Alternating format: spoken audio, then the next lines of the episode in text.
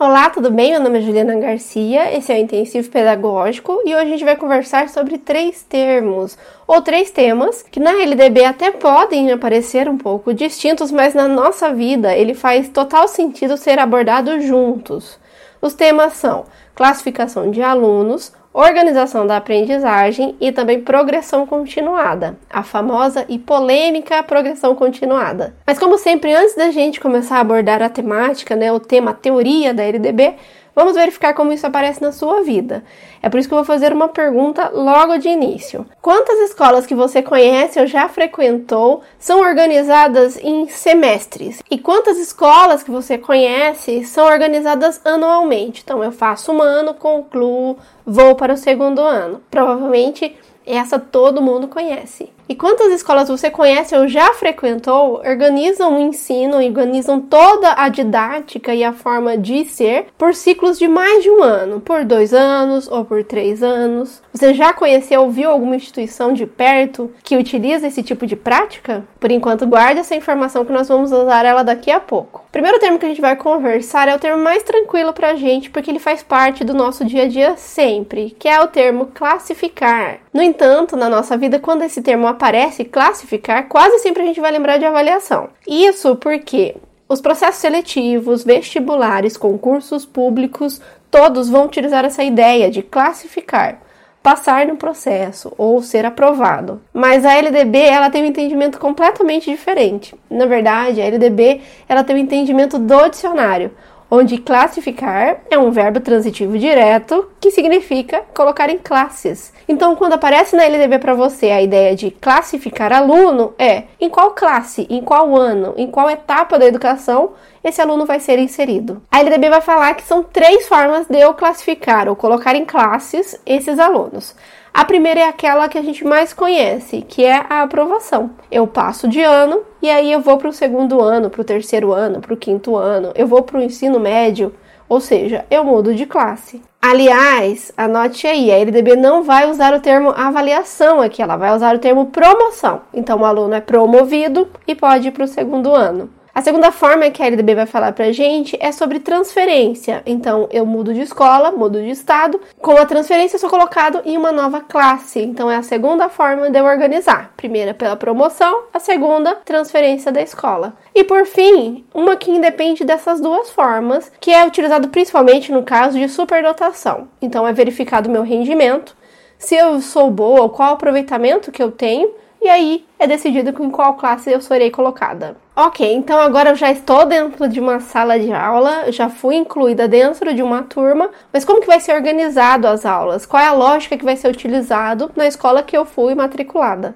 A LDB vai falar pra gente que tem sete formas. Sim, ela vai citar no artigo 23 sete formas de organizar o ensino. Provavelmente o que você conhece ou frequentou ou atua hoje é aquele mais conhecido, que é o por série. Ou seja, eu sou matriculada no primeiro ano, vejo todo o conteúdo, organização em fila, professor fala, aluno não fala, no final de um ano eu sou aprovado ou reprovado e continuam na mesma série ou no mesmo ano. A gente vai ter sempre que lembrar que é ano porque a legislação em alguns momentos fala série, mas na vida real a gente já fala em primeiro, segundo e terceiro ano. Mas você já ouviu falar em outras formas de organização? Você conhece alguma escola que tem metodologia de projetos? ou ensino baseado em competências, divisão de turmas, não por idade, mas por projetos, é, ensino fora da sala de aula, ensino em vários espaços e toda aquela modernidade, ou seja, todas essas instituições consideradas inovadoras no Brasil. Você já teve o prazer de estar dentro de uma iniciativa diferente de educação? E se eu disser para você que a LDB autoriza que as educações públicas também tenham esse tipo de organização, você acredita em mim ou vai achar que eu estou falando besteira? Uma pesquisa do MEC de 2015 fez um mapeamento e identificou no Brasil 178 escolas inovadoras, ou seja, a que utiliza outras formas de organização, e não aquela que vem se mantendo desde o século 17, da era industrial, que é o modelo que a gente mais conhece, por série. E pasmem, desses 178 instituições, 52% são escolas públicas. Normalmente, quando eu falo sobre escola inovadora, quase sempre as pessoas acham que escola pública não pode, não dá. A gente tem uma legislação muito travada e não dá para fazer. Isso é verdade parcialmente. Quando a gente fala sobre conteúdo, decisão do que será ensinado, a gente tem pouca flexibilidade. Mas quando a gente fala em formas de organização e também em formas de ensinar, a legislação até que ela compreende bastante níveis. E lembre-se que essa legislação é de 1996. Então, quando ela foi criada, ela era bem visionária. Tá, mas voltando ao assunto, quais são as outras formas que eu posso organizar, além dessa que eu já conheço, dessa de fileira, de tempo de 50 minutos e de aprovações no final de um ano? A LDB vai falar que eu posso organizar a aprendizagem por competência, por idade, por ciclos, por grupos não seriados, períodos semestrais, muitas instituições do ensino superior já fazem por semestre, por alternância regular e o meu preferido, que é o ensino por projetos. Ou seja, essas instituições utilizam a seu favor tanto os conhecimentos atuais sobre educação, né, sobre as formas diferentes de ensinar e levam em consideração a LDB. Utilizam o artigo 23 para basear a sua nova prática e é por isso que elas são tão legais a ponto do MEC mapear. Aliás, nós vamos deixar aqui na tela o endereço para você fazer uma pesquisa e identificar se na sua região tem alguma escola que já tem esse tipo de organização. E para finalizar, a gente vai começar a falar agora sobre progressão continuada. Mas antes de falar nele, a gente precisa revisitar os dois últimos termos. Quando eu falo em classificar, eu falo sobre decisão de colocar dentro de uma série ou dentro de uma etapa. E quando eu falo em formas de organizar, uma das formas que vai aparecer pra gente é a de ciclos, ciclos maiores, né? Onde a criança não é classificada, não é mudada de turma ou de sala anualmente, e sim dentro de um ciclo que pode constar entre 2 e 3 anos. Então, seguindo a ordem tanto da classificação, ou seja, colocar em série, e utilizando essa ideia de ciclos maiores, é que eu faço essa progressão, onde eu progrido ou não o aluno, eu mudo ele de classificação ou não dentro de um período maior. Além disso, como a lógica é um período maior, a cada ano, o aluno pode ser classificado integralmente, ou seja, dentro desse primeiro passo, eu identifiquei que ele cumpriu tudo, desde frequência quanto notas, e eu também posso progredir ele parcialmente. Então, ele não está tão bom assim em uma ou outra disciplina. No entanto, ele frequenta, ele participa, ele realiza todas as atividades e eu tenho certeza que em mais alguns meses ele vai conseguir desenvolver o que ele tem para desenvolver. Então a progressão, ela faz parte dessa lógica, uma lógica que não segue a lógica regular de série, de ano, de cada ano. E é por esse motivo que esse tema é tão polêmico. Lembra que eu fiz uma pergunta no início do vídeo? Quantas escolas você conhece que utilizam é, a lógica diferente dessa lógica anual? Provavelmente pouquíssimas escolas que você conhece. No entanto, o termo progressão continuada ele é muito divulgado, muito falado. Aliás, um quarto das escolas do Brasil dizem, né, ou se denominam utilizando a progressão continuada. Ou seja, apesar da classificação ser anual e a organização ser por série regular, o termo ele é adicionado com autorização da LDB. Vamos ser bem sinceros. A LDB, ela autoriza, né? Ela cita que a progressão por série, aquela que acontece o ano, também pode utilizar a progressão continuada. Veja que eu tenho essa autorização da LDB. No entanto, se eu vou utilizar isso na prática, se apesar de ser feito anualmente, né, se meu, meu ensino é programado para ocorrer de forma anual, eu preciso ter um mínimo de adaptação. Eu preciso que essa progressão acompanhe uma nova forma de lógica. Se eu utilizo o anual e a aprendizagem é feita só dentro deste ano e não vai ter nada que ligue no segundo ano, não haverá formas de eu revisitar esse conteúdo no segundo ano,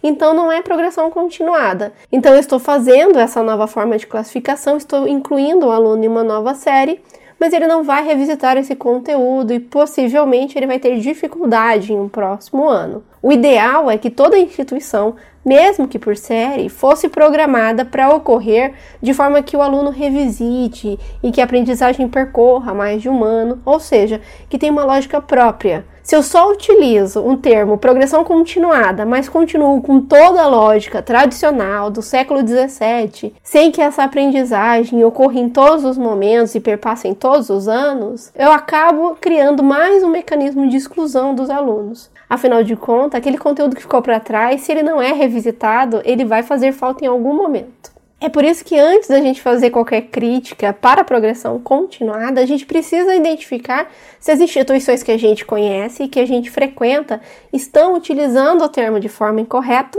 ou estão somente gourmetizando a educação. E principalmente, a gente precisa começar a valorizar essas instituições que já estão fazendo atividades diferentes, que já estão pensando a lógica da educação diferente e principalmente que tem uma fala coerente, né? Que compreendem o contexto, entendem a lógica dos ciclos e da progressão e fazem com que essa prática seja muito próspera, né? Que ela contribua com a aprendizagem dos alunos. Minha dica é: se você quer compreender mais sobre ciclos, sobre progressão e verificar como esse conteúdo pode ser colocado na prática da sua escola, o autor mais indicado para você iniciar essa pesquisa pesquisa é o P. Renault. Ele tem um livro inteiro dedicado só a essas ideias que a gente passou muito rapidamente por aqui. Eu vou te fazer aquela pergunta: Quantas escolas que você conhece, elas utilizam a lógica semestral ou anual ou em ciclos, né? A lógica é construída em um período maior. E essas escolas utilizam o termo progressão continuada de forma adequada ou há ainda algum equívoco na compreensão da legislação educacional? Veja que esse conteúdo, ou seja, compreender esses três termos e como eles se complementam e como eles estão ligados é muito importante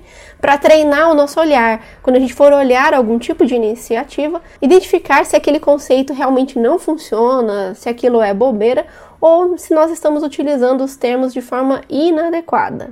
Bem, gente, se você chegou até aqui, eu quero agradecer muito a sua presença e vou te pedir o mesmo favor de sempre. Por favor, curta para me saber se você está gostando dos vídeos, se a gente deve continuar. Deixe os comentários, diga qual conteúdo você gostaria de verificar aqui, compartilhe com seus amigos. Não se esqueça que a partir de agora você também pode ouvir esse conteúdo pelo podcast. E não se esqueça que se você está estudando para concursos públicos, agora a gente vai aprofundar lá no intensivo pedagógico, verificando detalhes da legislação, treinando com questões, verificando mapas mentais, palavras cruzadas e tudo o que é necessário para você ter um ótimo desempenho nos concursos públicos. Por hoje é só um abraço e até a próxima!